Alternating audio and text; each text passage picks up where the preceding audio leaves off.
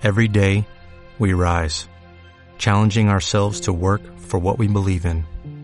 At U.S. Border Patrol, protecting our borders is more than a job, it's a calling. Agents answer the call, working together to keep our country and communities safe. If you're ready for a new mission, join U.S. Border Patrol and go beyond. Learn more at cbp.gov/careers.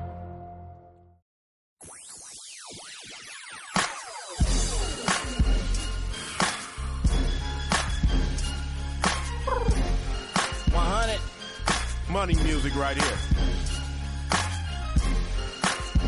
What up, Wano? Young Moolah. You got a ball on this. Let's go get this money, baby. Many speculate, but they don't really know me.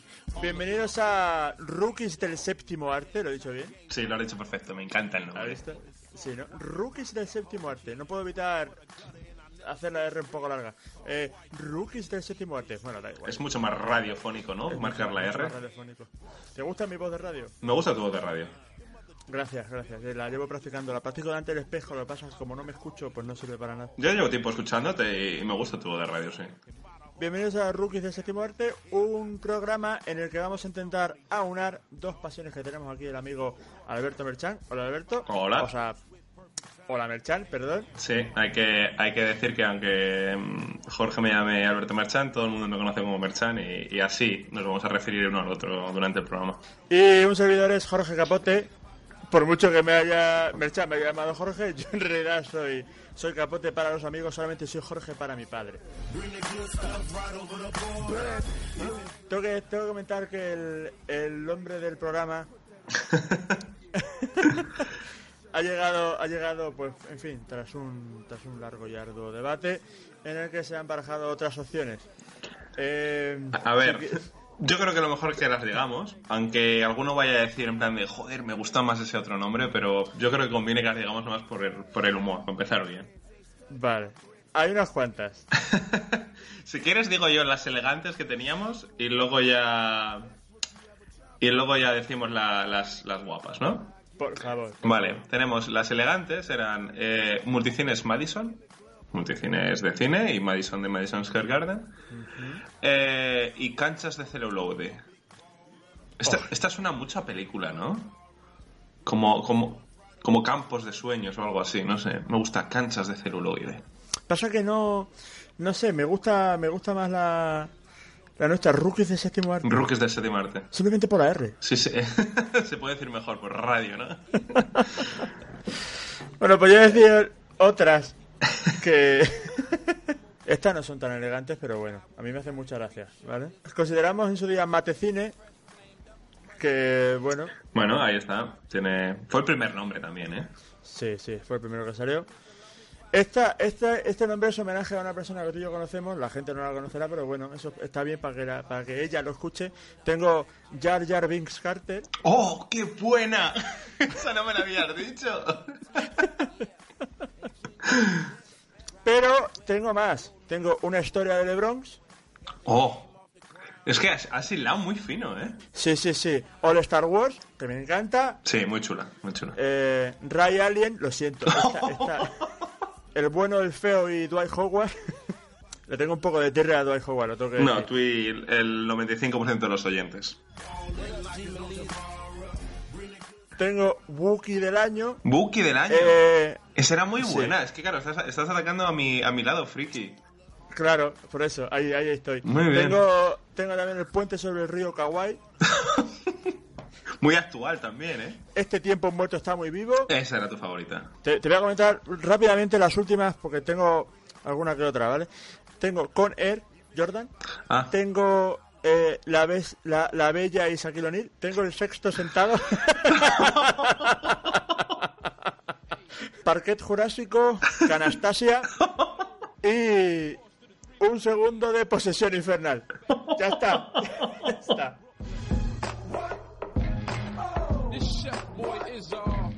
Este programa eh, nace de, de- una necesidad que siempre hemos discutido Capote y yo, que mm, hay mucho, mucho desconocimiento sobre el, el cine relacionado con baloncesto. De hecho, cuando hablábamos a los amigos que, sobre hacer el programa, siempre os decían lo mismo, en plan de, caray, os, limitéis mucho, ¿no? Hay muy poquitas. Y no, hay muy poquitas, como le, dice, le gusta decir a Capote, hay muy poquitas buenas. Porque lo que es morralla hay a patadas. Y no os preocupéis que nos, nos la vamos a, nos las vamos a tragar todas, las desgranaremos, las rajaremos y de vez en cuando pues sacaremos alguna buena, como la de hoy, por ejemplo. Por ejemplo. Yo estoy convencido en realidad de que, que yo creo que nos lo vamos a pasar muy bien con esto. Y bueno, empezamos, ¿no? Sí, hay que decir que eh, em, este programa busca gente muy específica, oyentes muy específicos, amantes del cine y del baloncesto. Es necesario que seáis frikis de las dos cosas, eh, aparte de los amigos y la familia, que esperemos que nos escuchéis. El resto tenéis que ser friki estas dos cosas porque vamos a, vamos a satisfacer vuestra, vuestra ansia friki, vamos a cubrir, vamos a comentar cosas de la NBA, de la actualidad, de vez en cuando, vamos a decir cosas de cine que se aleja un poquito del, del espectro de, de las películas de baloncesto, así que si estáis en ese, en ese público, eh, madre mía, ojalá, ojalá pudiera ser vosotros, la verdad. Eh, tranquilos, vamos a tardar un poco en hablar de Space Jam. Vamos a intentar Sí, evitarlo exacto, por ahora, ¿vale? sí. pues nada, pues eh, para el programa de hoy hemos decidido hablar de una película que, que bueno, está protagonizada por uno de nuestros actores, yo considero de nuestra infancia cinéfila, por así decirlo. Pero bueno, sí, en fin, que vamos a hablar de Coach Carter. ¿Qué sitio, sí? ¿Quién es este? Digo yo que Buenas no. tardes, señores. Como ha dicho el entrenador White, soy el nuevo entrenador de baloncesto, ves. Eso es lo que pasa. Y ahora este Hablaré más alto para que me oigan. Soy el nuevo entrenador de baloncesto, Ken Carter. Te hemos oído, tronco. Pero no podemos verte. El brillo de tu culo de negro nos ciega. Joder, ¿qué pasa? ¿Te lo pules? Ah, sus chistes son tan malos como su salto en suspensión, ¿eh? Primero, si quieren ver mis credenciales, como ha dicho el entrenador White, están en esa pared. Segundo, si el entrenamiento empieza a las 3, a las 2 y 55 ya llegan tarde. Usted, el que ha tirado, ¿cómo se llama, señor? Jason Lyle, pero no soy señor. ¿No es señor? ¿Es una señor? Desde ahora, usted es un señor, como todos los demás. Señor es un término de respeto. Y tendrán mi respeto hasta que lo pierdan.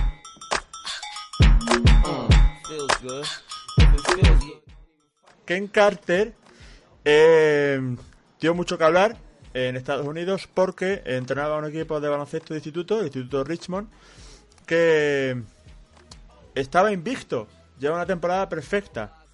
Y el entrenador decidió suspender entrenamientos y partidos porque el rendimiento académico de los chavales pues no era el deseado, no era el que habían acordado y hasta que remontasen en ese sentido pues lo anuló todo y dio mucho que hablar. Sí, el, bueno, en el principio de la película les hace firmar un contrato en el que están obligados a, moralmente, siempre esto todo moralmente, obligados a mantener una nota media de, no sé, lo que bien aquí en España sería un, un 6 y algo eh, sobre 10, y a llevar traje y corbata a, las, a, los partidos y a sentarse en primera fila de clase y a no faltar ninguna, y a hacer pellas, vaya. Ese es el contrato que hacen y, como no lo cumplen, pues decide hacer un, lockout, dicen ahí los Yankees, cierra el gimnasio y ahí ya no hay más baloncesto. A mí es uno de los, de los aspectos que más me gusta de la película, porque yo creo que es un acierto y creo que es algo, pues en fin, en este afán de, de moralinas que tiene eh, pues, pues las películas comerciales, eh, MTV, Disney y tal, me, a mí me parece un acierto porque creo que sí que se le enseña algo importante a, a los chavales, eh, sobre todo a los chavales eh, americanos que piensan que el baloncesto, que- por lo típico quieren ser... eh, estrellas profesionales desde el, desde el principio y no consideran otras opciones y bueno, cuando algunos no lo son, pues se llevan un chasco bastante considerable. Sí, esa es como la, moralina o el... eh, ayer comentábamos entre nosotros que, que la película, bueno, tiene parte de denuncia social, eh, digamos, hacia un sistema que los considera como máquinas de jugar al baloncesto y que están por encima de la ley y que les da igual que se gradúen o no, eh, simplemente ese va a ser el, el mejor año de sus vidas y ya está, y de ahí cuesta abajo. Pero sí que sí que yo creo que la película es, eh, se queda un poquito blandita en, en la denuncia social. Yo creo que hubiera, si hubiera tenido un poquito más de mala leche lo hubiera agradecido.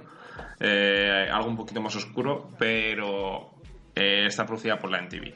Eh, es cine comercial, es cine eh, cómodo de ver, gusta mucho, eh, es para un amplio rango de público, así que tampoco se ha metido mucho ahí. Se mete, pero tímidamente. Sí, yo el otro día la volví a ver con, con mi novia y estuvimos a punto de sacar la mano de goma espuma que teníamos para animar a los Oilers, así que sí que es fácil de ver. Sí, Sí, sí sí. Que te, sí que te engancha en ese sentido. Sí, te mete, te mete. Está muy bien hecha en ese sentido. Los, los guionistas son eh, Mark Swan, que yo no lo conozco, pero Merchant sí. Bueno, eh, no muy orgullosamente diré que Mark Swan es el creador de una de las series a las que yo estuve enganchado. Eh, hay que recordar que yo era joven, eh, tenía esas horas muertas de la tarde y bueno, la serie iba sobre baloncesto, eh, se llama One Tree Hill, algunos les conocerá como, como otra serie como OC o Dawson Crece, bueno, tenía el baloncesto de telón de fondo y tuve que decir que me tragué todas y cada una de sus temporadas, sufrí, sufrí con, con el accidente de tráfico, madre mía, todavía no me recupero. Pero bueno, que, que él es el creador de esa serie, por lo que ya vemos que no es el primer acercamiento que tiene al baloncesto, debe ser algo suyo. Y, y bueno, pues, pues está ahí el dato.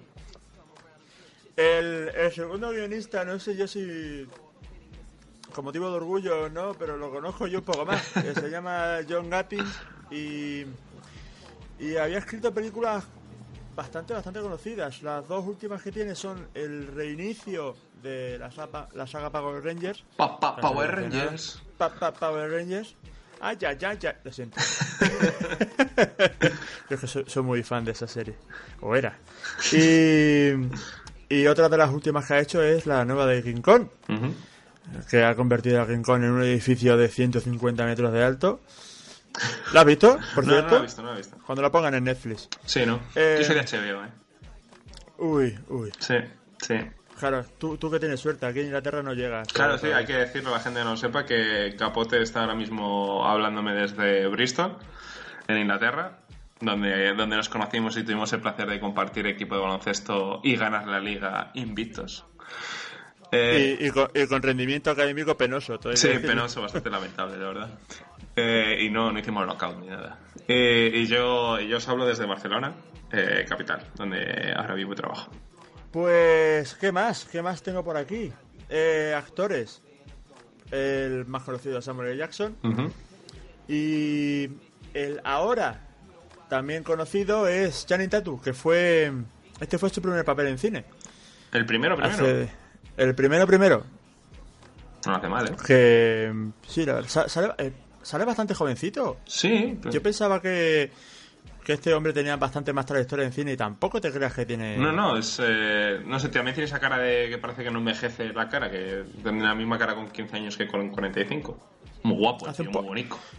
Ah, muy bonito, Muy muy bonito. bonito. Luego todos los demás, pues, eh, al contrario de lo que alguno pueda pensar, no son jugadores haciendo de, de jugadores, son, son actores desconocidos. Y lo cual llama la atención porque juegan bastante bien. Ah, cuando vi la película me dio la impresión de que, eh, de que tenían buena técnica y de que no lo hacían nada mal. Sí, eh, bueno, eh, había un. la película tenía un coordinador de básquet que se llama Mark Ellis, que por lo que hemos podido saber, eh, era un entrenador que básicamente durante el rodaje de la película les hizo un campus a los chavales, a los actores. O sea, mm, entrenamientos de 12 horas al día de baloncesto en el que entrenaban no solo la condición física, sino también jugadas, como si fuera una temporada de baloncesto, para que luego las tomas eh, fueran mucho más naturales, no tuvieran que decir, oye, tú te colocas ahí, tú te colocas allí, simplemente el base marca la jugada número 4 y ellos hacen la jugada número 4 y eso es lo que se va luego a la película. Y los actores decían que, la paliza que eso les supuso a ellos era bestial. Porque claro, tú en un mate, o sea, en un partido, tú y yo, por ejemplo, nos podemos hacer tres mates en un partido, como mucho cinco. Pero esta gente en un partido, en una toma, tienen que hacer 40 tomas, ergo 40 mates. Eso es duro. Es duro. Sí, pa- pa- para el que hace mates, claro. Exactamente, para el que hace mates.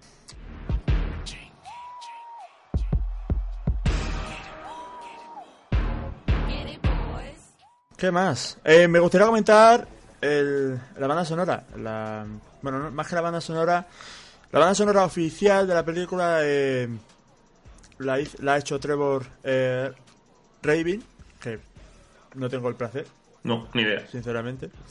Y, y luego aparte está una lista de canciones que utilizaron para la película. En la lista oficial de canciones que, que se puede ver por ahí, está, eh, eh, es, público, hay cinco que no salen en la, en la película. Eh, una la hemos podido escuchar al principio y, hay otra que escucharemos en un momento. Pero antes me gustaría preguntarme, Char, ¿qué te parece la, la, la banda sonora de esta película? A ver, em, bueno, vais a comprobar que en, todos los programas que hagamos, quitando en cuantas ocasiones, mm, vamos a ver mucha música de este tipo. O sea, el baloncesto tradicionalmente siempre se ha relacionado con el hip hop. Eh, es muy raro encontrar un jugador de baloncesto, aunque sea amateur, que no le guste el rap. Aquí a los dos presentes nos encanta.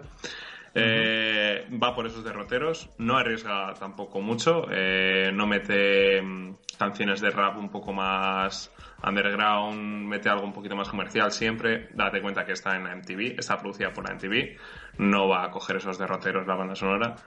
Pero en, en- cómputo global es agradable. O sea, me gusta, me gusta bastante. Eh, me quedo con una canción de Citizen Cope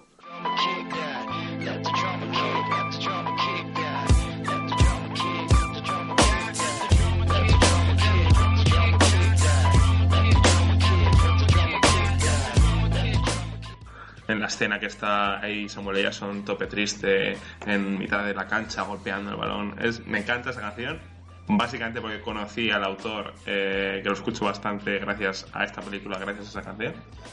Así que en general yo a la, a la banda sonora le doy le doy una buena valoración muy buena. Tampoco es para tirar cohetes.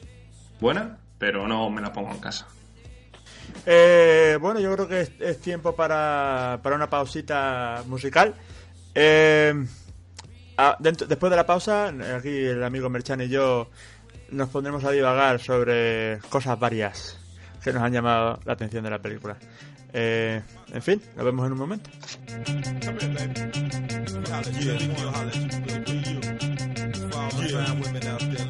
Baby brown skin, not too thin. The type I keep up on my hit list. Nice hips, nice everything that ever could come in the package. I went my her living lavish up in my palace cause she's my beauty queen. And she ain't new to things and she know how to keep everything straight in place. She got a baby face, my lady takes us up the bar. You can say she's my Way cause when she come through, man, she shine like the star. And I ain't even trying to brag. I'm trying to pull up with my queen in my new jag. Gucci girl stay laced in her Gucci bags, Gucci tags all over the floor, and she still want more. I gotta keep me a beauty queen. How do you stuff all that booty up in them jeans? Nah, I mean, I gotta keep me a beauty queen. How do you stuff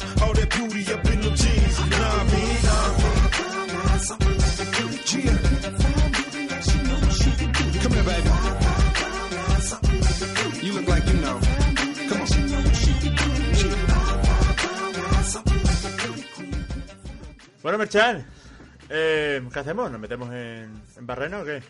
Sí, sí, sí. Si quieres empezar ya, empiezas hablando qué, qué te parece la película en sí. O sea, ¿cuál es la opinión de Capote como, como cinéfago que eres? Como cinéfago que soy, bien, bien utilizada la palabra cinéfago, no cinéfilo, cinéfago. Cinefa- eh, la diferencia para los que nos están escuchando, cinéfilo es un estudioso del cine. Ah, es un ser humano que gusta de ver eh, lo mejor de lo mejor dentro del mundo audiovisual para su disfrute y su y para poder estudiarlo.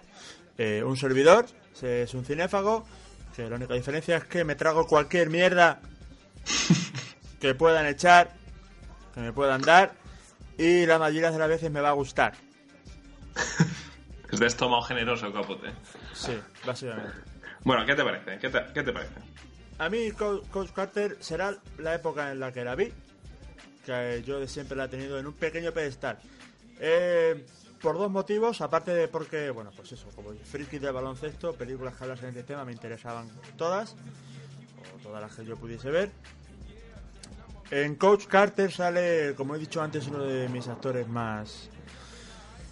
con más nivel de putoamismo. No sé, es que no sé cómo definirlo. No, no, lo has definido bien. Y todo fan de, de Samuel L. Jackson coincide contigo.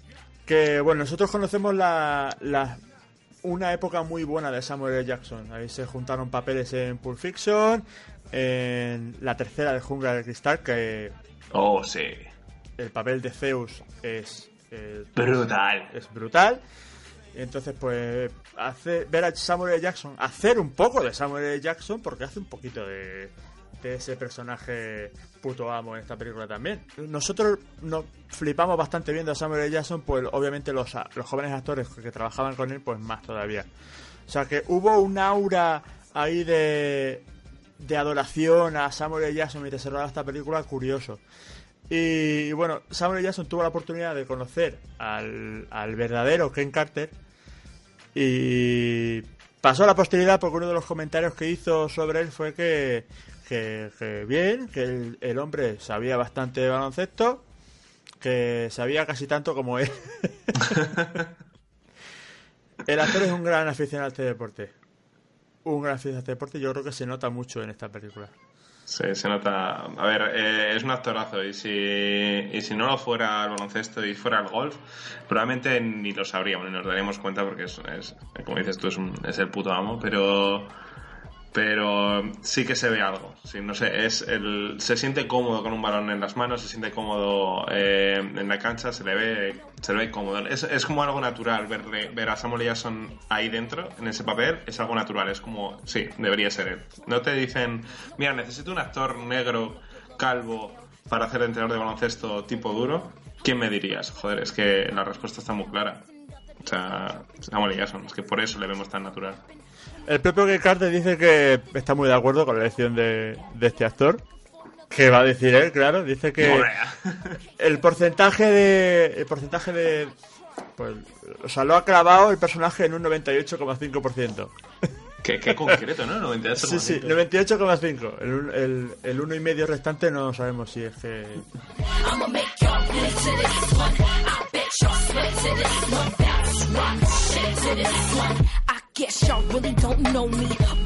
Pues en esta película, em, yo creo que por eso me gusta tanto, aparte que, se, aparte que sale este actor, eh, se juntan con que el baloncesto está muy, muy bien rodado.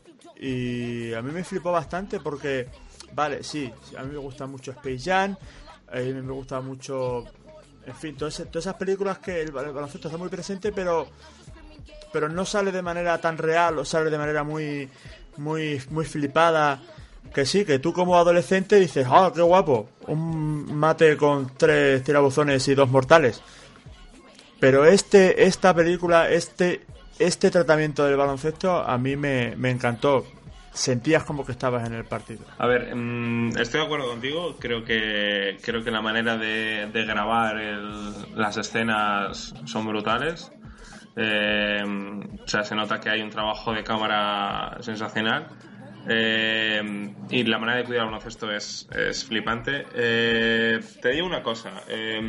yo echo de menos, y parece que va a ser aquí el hater, no, no, no quería yo tomar ese papel, pero echo de menos un poquito más de, de baloncesto. O sea, eh, menos conversaciones sentimentales a veces cuando no tocan, menos discursos cuando no tocan y más baloncesto, más eh, diseña esta jugada porque vamos a hacer un corte hasta aquí, vamos a hacer el corte de UCLA porque no sé cuál y tú vas a subir a recibir y tal y ver, ver, ver cobrar, ver cobrar forma esa, esa jugada que hagan de, de poner la pizarra, verla.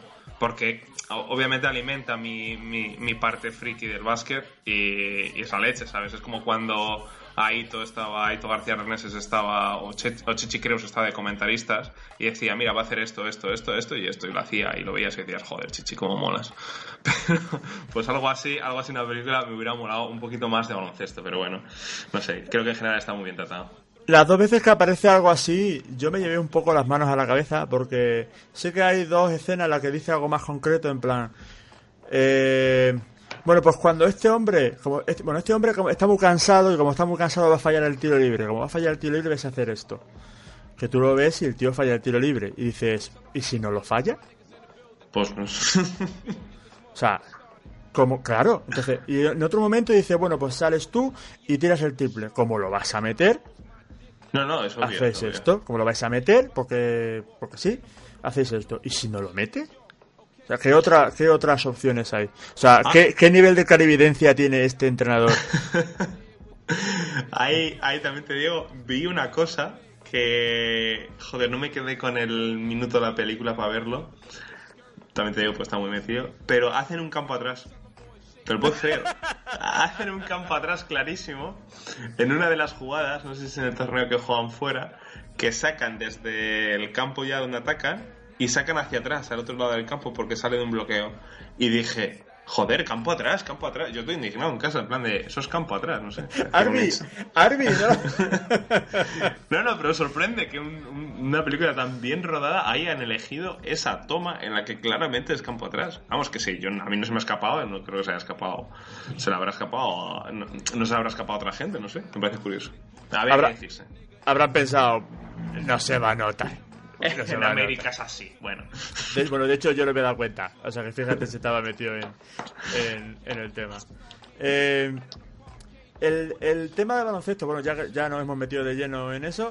También quiero hablar un poco, tú como entrenador que eres, un poco de los, de los sistemas de Ken Carter. O sea, las hermanas de este hombre.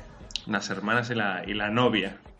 A ver, los sistemas que utiliza es lo que comentaba antes. Eh, está guay, pero te quedas con la anécdota de la hermana, de que tiene nombre de hermana. No te quedas de con hostia, mira qué defensa más guapa que ha hecho haciendo una presa a dos tercios de la cancha eh, intentando pillar en el medio campo. No lo ves, eso no, no lo transmite la película. Pero sí que mola. Mola el hecho de que estén en mitad de la pista y digan Dayan, Dayan y hagan un 2 contra 1 un presionato en la pista. Mola. Eso la verdad es que me, me- me gustó mucho. Pero echaría menos un poquito más de, de- de explicación de lo que están haciendo exactamente. Eh, en, la, en la película ronda la pregunta sobre cuántas hermanas tiene este hombre. Bueno, pues yo te lo voy a decir. Ah, sí, de verdad, gracias. Fíjate. Ken Carter tiene siete hermanas. Ojo. Eso son muchas defensas, ¿eh? Son muchos sistemas. Yo creo que no sabría, no sería capaz de aprenderme tantos sistemas en mi vida. Y qué curioso, bueno, supongo que las habrá nombrado así por, por, por hacer un poco de gracia por, por regla memotécnica en realidad. Pero joder, qué curioso que cada, cada perfil de hermana concuerda con un tipo de, de acción específica que quiere hacer para, para sus jugadores, ¿eh? Fíjate Está muy bien que- pensado, está muy bien pensado porque, claro, te da una descripción de la, nar- de la hermana, es en plan de... eh, creo que creo recordar que era Dayan. Dayan decía, era muy pesada, siempre está detrás de mí, eh, siempre no sé qué sé cuánto. Pues ya sabes, Dayan, eh, la pesada, que probablemente le contaría cualquier cosa a los, a los jugadores, pues es una defensa presa a toda la cancha. No sé, me gusta, me mola, la verdad. Sí, sí, Pero siete, siete- siete hermanas, menudo bendito que tiene que ser el, el señor Ken. Y bueno, Merchan, el que no te he ¿qué te parece? Aunque ya me lo puedo imaginar, pero ¿qué te parece entrenador Carter? Eh, a ver, mm, eh, a grandes rasgos me gusta, me encanta. Es de, unas de las películas que pondría, es eh, de las películas de las que hablaremos, que siempre pondré ahí arriba. He de decir que tenía bastante miedo de volverla a ver, porque, bueno, la vimos ya hace ya unos añitos y son estas películas que te quedan ahí, te levanta ese sentimiento y no sabes si luego lo vas a ver tú creces y no sabes si la vas a ver un poquito como más facilona, más barata, más, más bueno, más ñoña. Pero no, no, no, no. sin duda la sigo viendo igual, igual que siempre. Eh, me parece una película que destila amor por este deporte, eh, con sus fallos, con sus. con cojea en algunos sitios, pero al final es una película que termina la película y dices, coño, que, que- que pasa de película y, y, joder, el Samuel Jackson, que puto amo. Es, es, es la valoración. Otra de las cosas que me gustaría comentar, eh, también lo hemos comentado tú y yo antes de hacer el programa, es que hay una historia que aparece en esta película, que es una historia de amor entre dos, entre un- uno de los jugadores de, del equipo y su novia. ¿Qué te parece a ti? A ver, eh, este es un punto en el que vamos a discrepar. Yo creo que es una historia que directamente me quitaría entera de principio a fin de la película. O sea, de principio a fin, creo que me sobra. Creo que lo que dice no es no es relevante ni para la historia ni me aporta nada más. Y de hecho, quitarme esa historia, habría adelgazado y habría bajado la película de las 2 horas y 20, lo cual eh, para según qué gente lo habría agradecido. Pero mi amigo Capote infiere. Yo infiero porque creo que no la historia en sí, porque en verdad el nivel de azúcar sube mucho cada vez que aparecen en pantalla. Pero me llama mucho la atención el desenlace. Y lo siento, aquí voy a soltar un spoiler como una casa de grande, si no lo habéis visto. Eh, la muchacha eh, se queda embarazada, pero al final aborta. Y, y el tratamiento del aborto en esta película me llama muchísimo la atención. Me sorprende bastante que en un país como Estados Unidos eh, se hable en una película tan sumamente comercial de un tema tan, tan polémico así. Me llama mucho la atención. Me parece muy progresista o muy valiente, mucho más de lo, mucho más de lo normal, de lo que hemos podido ver en otras ocasiones. Y que metan eso en una película de la MTV, me parece, no sé, me, me- a, mí me ha, a, mí, me ha encantado. Si, la, si hubiese terminado de otra manera, a lo mejor con la muchacha teniendo el chaval y tal, pues, pues sí, me hubiese sobrado. Pero que haya acabado así, me, me mola, porque es creo que es una decisión muy, muy valiente. Sí, a ver, estoy de acuerdo contigo. Es, es, valiente, es una temática siempre complicada y sabemos que los americanos eh, con este tipo de, de temáticas complicadas siempre tiran más por el bienquedismo. Eh, pero sí, estoy de acuerdo contigo, pero me sigue, me, las- me la habría cepillado entera.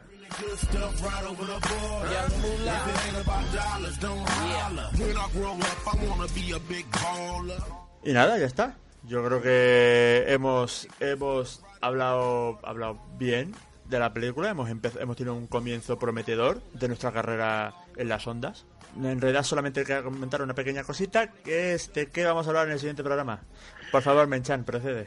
Eh, el siguiente programa eh, tiene muy buena pinta. O sea, es una película que particularmente es muy, muy, muy buena. eh, que se llama Una mala jugada de Spike Lee, eh, He Code Game. con otro puto amo interpretando al protagonista, como es Denzel Washington. Es una película que, que da mucho, mucho que hablar. Y, y para rebajar, probablemente en el tercer programa tengamos una mierda pinchar en un palo. No nos de- no, todavía no nos decidimos entre, entre vernos la del perro que juega al baloncesto, o la del fantasma que juega al baloncesto, o la de el niño que juega a la NBA. No sé, pero solamente será, será, un, será un, un- un mojón bien grande. Vale, vale. Eh, Yo estoy... Es que es, es difícil decidirse. Sí, sí, es que hay tanto, o sea, hay mucho. Me llama, me llama mucho la atención el perro, pero bueno.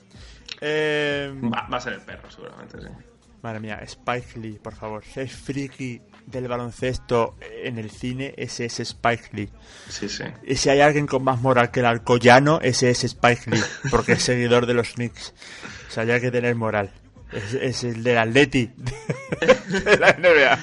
El, el próximo programa no os lo perdáis porque es una película que, que quizá no sabría decirte si es... En Estados Unidos estoy seguro que es más mediático, es más conocido Una mala jugada que, que Coach Carter, porque es una película más respetada y, y, y segura y un director más respetado.